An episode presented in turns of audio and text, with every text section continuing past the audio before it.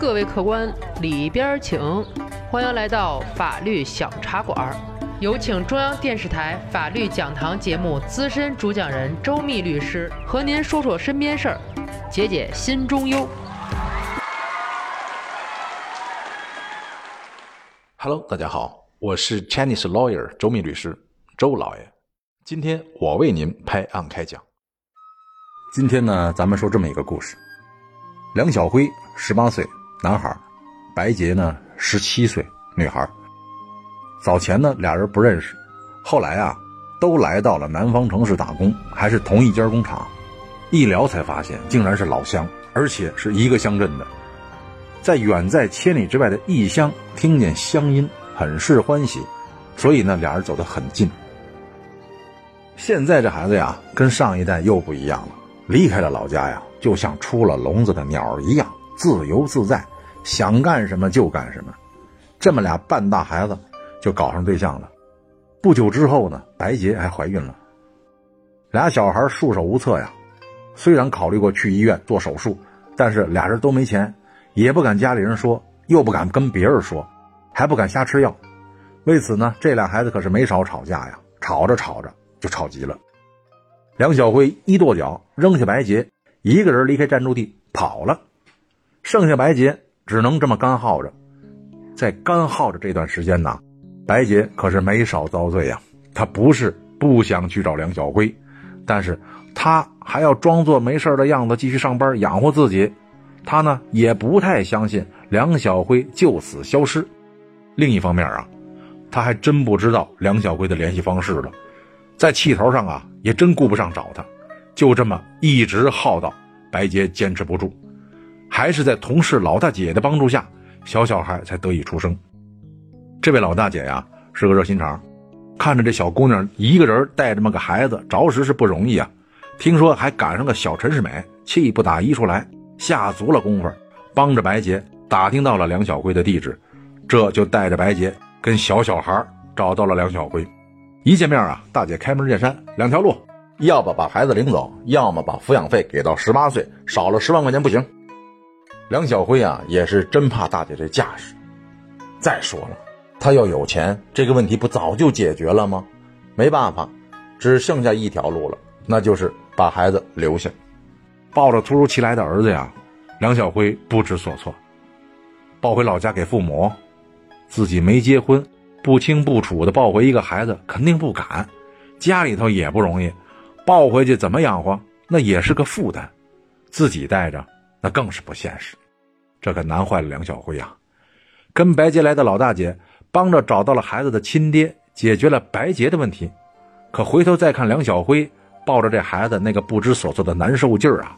老大姐心用软了，返回头问梁小辉呢：“我说你这孩子是怎么打算的？”梁小辉眼中含泪看着老大姐呀：“我我也不知道。”老大姐的热心肠又犯了，她叫回了白洁，看着眼泪汪汪的俩半大孩子和嗷嗷待哺的这俩月大的小孩，也是眼泪直打转啊！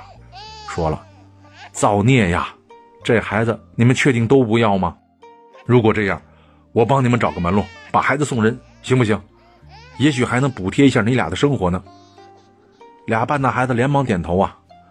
老大姐呀，有老姐们，消息撒出去，很快有回信了。一天呢，老大姐领来一位中年妇女，这个人接过孩子看了几眼，露出了笑容，说了一个行，给老大姐使了个眼色，出去了。老大姐呢，紧跟着出去，一会儿回来了，笑容满面说：“妥了，人家给三万，成不成？”梁小辉和白洁抱着孩子，犹犹豫豫的。老大姐一个劲儿催：“赶紧的，人家等不了你。”原来相处这几天，梁小辉和白洁还真有点舍不得这孩子了，俩人抱着孩子哭作一团呢。老大姐一咬牙出门去了。不一会儿，那个中年妇女又跟着老大姐返回屋内，跟这俩孩子说了：“这样吧，我再给你加一万，要是不行我就走了。”老大姐在一边着急的一个劲儿催呀。俩孩子你看看我，我看看你，最后梁小辉抱着小小孩，含着泪说了一句话。孩子，对不起，怪你来错了人间，再见吧。这孩子就这么给人了。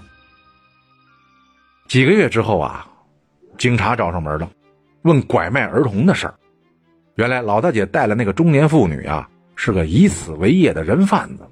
她被抓了之后啊，把梁小辉他们也给供出来了，连带老大姐白洁，这都被警察给传唤了。这三位觉得我们跟人贩子不一样，他那是买卖别人的孩子，我们这是自个儿的孩子，实在养活不了再送人的，不是卖。钱呢，我们是一个字都没提，也是他自愿给的，多少钱都是他决定的。老大姐更委屈啊，我一帮忙的，一分钱没拿过，跑前跑后白忙活，净张罗别人的事儿了，拐卖儿童。这这没我什么事儿啊！这个，这个事儿呢，我说说你听听。根据两高的司法解释，《依法惩治拐卖妇女儿童犯罪的意见》中规定，以非法获利为目的出卖亲生子女的，应当以拐卖妇女儿童罪论处。所以，不是说出卖自己的亲生子女就当然不是犯罪，一样也是拐卖儿童犯罪。后来法庭啊，以拐卖儿童罪当庭。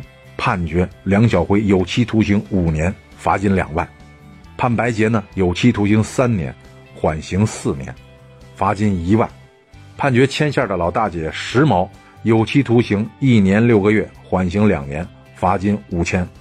法院认为啊，梁小辉和白洁将儿子送养他人，收取了明显不属于营养费、感谢费的巨额钱财，已经构成了拐卖儿童罪，而石某呢？